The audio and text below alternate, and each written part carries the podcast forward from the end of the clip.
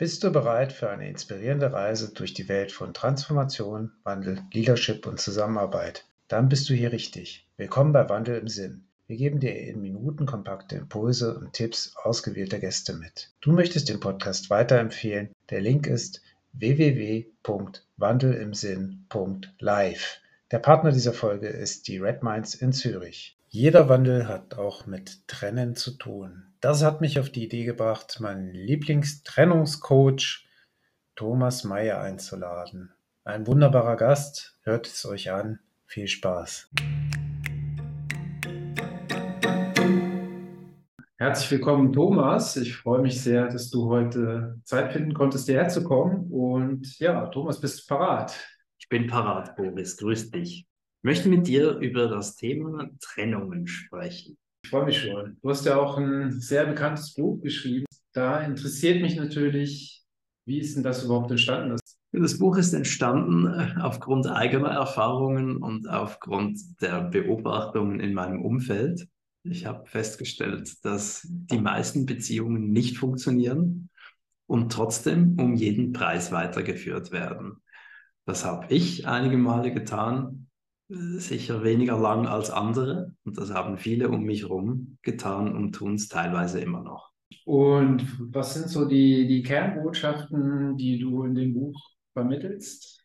Die eine ist, dass Liebe einfach nicht reicht. Das ist ein Gefühl, das uns zusammenführt, mhm. aber es ist auch ein Gefühl, was uns sehr unvorsichtig und naiv macht wir glauben, wenn wir so empfinden, dann sei das gleichzusetzen mit Kompatibilität und Erfolgsgarantie und Problemfreiheit. Und das ist ein schwerer Irrtum. Der Aufruf in dem Buch lautet, wenn du dich verliebst, dann schau umso genauer hin, ob das auch wirklich passt. Und das ist die andere Botschaft. Es passt oder es passt nicht. Und meistens passt es nicht. Wie hilft man denn jemandem, der so blind seiner Liebe nachläuft? Ja, es ist ein Aufruf, nicht romantisch zu sein.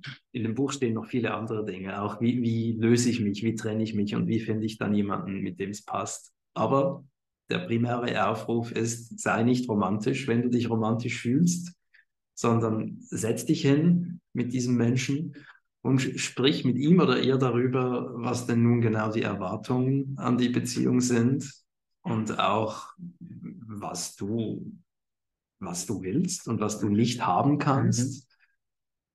Auch wie du mit deinem Kindheitstraumata umgehst, also was du da alles erfahren hast und was du heute dafür unternimmst, dass das nicht in der Beziehung breit getreten wird, sondern dass du das wirklich bewältigen kannst wie gesagt, das ist alles super unromantisch.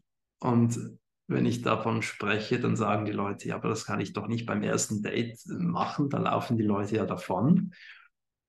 Ja, muss vielleicht nicht gleich beim ersten Date sein, aber wenn ich merke, das ist jemand, die mich interessiert und es ist gegenseitig, dann soll man nicht einfach losrasen, sondern kurz innehalten und sagen, okay, das hier schaut ernst aus. Lass uns kurz drüber sprechen, was wir nun haben wollen und was nicht. Sind wir bei dem Beziehungsbeginn? Genau, das Hauptthema ist eigentlich die Trennung. Richtig, es heißt ja nicht äh, bindet euch, sondern trennt euch. Genau. Äh, aufgrund dessen, dass die meisten das tun sollten. Ich habe irgendwann mal gesagt, vier von fünf. Das war einfach so raus trompetet, aber ich bleibe dabei. Ich glaube, die meisten Beziehungen sind nicht gut. Ich glaube, die meisten machen die Menschen nicht glücklich, sondern sehr unglücklich.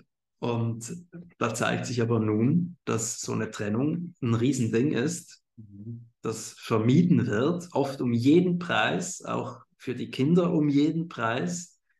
Die müssen sich das dann jahrelang anschauen. Und ja, so eine Trennung ist nichts Lustiges, wissen wir alle. Also das ist schmerzhaft, anstrengend, äh, innen und außen. Und da wird dann halt oft das fortgesetzte Leid der inkompatiblen Beziehung wird dann vorgezogen. Ein schwerer Fehler, wie ich finde. Es hat ja auch was mit Ängsten zu tun. Was würdest du denn jemandem sagen, der der große Angst hat, jetzt eine Trennung zu vollziehen oder die Wege zu leiten. Ja, äh, gutes Stichwort. Stimmt, es hat mit Angst zu tun. Und die ist ja häufig wirklich irrational. Mhm. Also da höre ich oft, ja, wenn ich mich trenne, ich finde nie mehr jemanden. Beispielsweise. Und was da hilft, ist, sich mit diesen Ängsten mal auseinanderzusetzen in Form einer Liste. Also ich überlege mir, wenn ich mich jetzt trenne, was passiert dann? Mhm. Und dann kann ich aufschreiben, äh, was, was mir da droht, meiner Meinung nach. Mhm. Das hilft schon mal, sich das zu vergegenwärtigen. Und dann würde ich empfehlen, das noch mit Wahrscheinlichkeiten zu versehen. Also wenn mir jemand sagt, ich finde nie mehr jemanden, dann ist meine Frage jeweils, okay, ähm, das ist offenbar eine Befürchtung von dir. Wie realistisch ist das in deinen Augen? Von 0 bis 100 Prozent. Mhm. Und wenn jemand überzeugt ist, zu, ich sage jetzt 80, 90 Prozent nie mehr jemanden zu finden, dann, dann ist das ja eine Aussage über sich selbst. Mhm. Keine gute. Und es ist auch keine gute, gute und es ist auch keine gute Grundlage, aufgrund dessen die Beziehung fortzuführen. Mhm.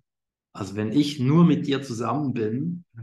Weil ich überzeugt bin, dass äh, niemand mich will, dann ist das an meine wie auch an deine Adresse überhaupt kein Kompliment. Ja. Und dann empfiehlt es sich, sich dem zu stellen. Warum bin ich überzeugt, dass niemand mich will? Und das hat ja dann nichts mehr mit der Beziehung zu tun, sondern mit mir. Ja. Ich glaube, da gibt es dann noch andere Themen, die behandelt werden müssen. Ja klar, die, die, die, die lauern ja. Und Ja. während die Beziehung aufrechterhalten wird, lauern die im Hintergrund. Aber Ja. sobald die Trennung droht, nähern die sich natürlich wie so Höllenhunde, plätschend, und dann wird es ungemütlich. Mhm. Und an dem Punkt äh, geben sehr viele Menschen gleich wieder auf. Also die merken, die Beziehung ist nicht gut, ich sollte mich trennen, aber, oh je, all die Höllenhunde, nee, lieber nicht, dann das in meinen Augen kleinere Übel, was in Wahrheit das viel größere, da längere ist. Aber ich kann das schon verstehen. Vielleicht nochmal zurück zum Buch. Was hat sich für dich verändert und was ist so die wichtigste Erfahrung, seitdem du das Buch Alles hat sich hast. verändert. Es ist schon beim allerersten Buch vor ähm, 13, äh, schon beim allerersten Buch vor elf Jahren hat sich alles verändert. Und dann mit Trennt euch gleich nochmals. Mhm. Das hat dazu geführt, dass ich heute auch Trennungscoach bin, nicht nur Autor. Und das hat natürlich mein ganzes Leben mit einem neuen, großen Inhalt gefüllt, der mich sehr beschäftigt. Also äh, erfüllt, aber auch, auch beschäftigt. Also das ist ein großes Ding geworden. Mhm. Ich, das ist eine Verantwortung, die ich da erschaffen habe mit dem Buch, die ich nicht erahnen konnte. Ich wollte einfach nur was zu dem Thema sagen und mich dann anderen Projekten zuwenden, aber da kam so viel Echo zurück bis Mhm. heute, dass ich gemerkt habe, nee, das, das ist etwas, was ich ernst nehmen muss. Also all die Mails, die da kommen, die, die wollen eine Antwort, aber die verdienen auch eine. Ja. An mich persönlich hat zum Beispiel der Titel des Buches am Anfang etwas provoziert, bis ich dann tatsächlich mir das Buch mal genommen Das habe war und die Absicht des Titels. Ich hätte ja das schon, ich sage jetzt mal, differenzierter formulieren können, aber dann ist es kein Titel mehr. Okay. Es soll ja der Aufruf sein, hey, wenn es nicht gut ist, dann hör auf damit. Ja.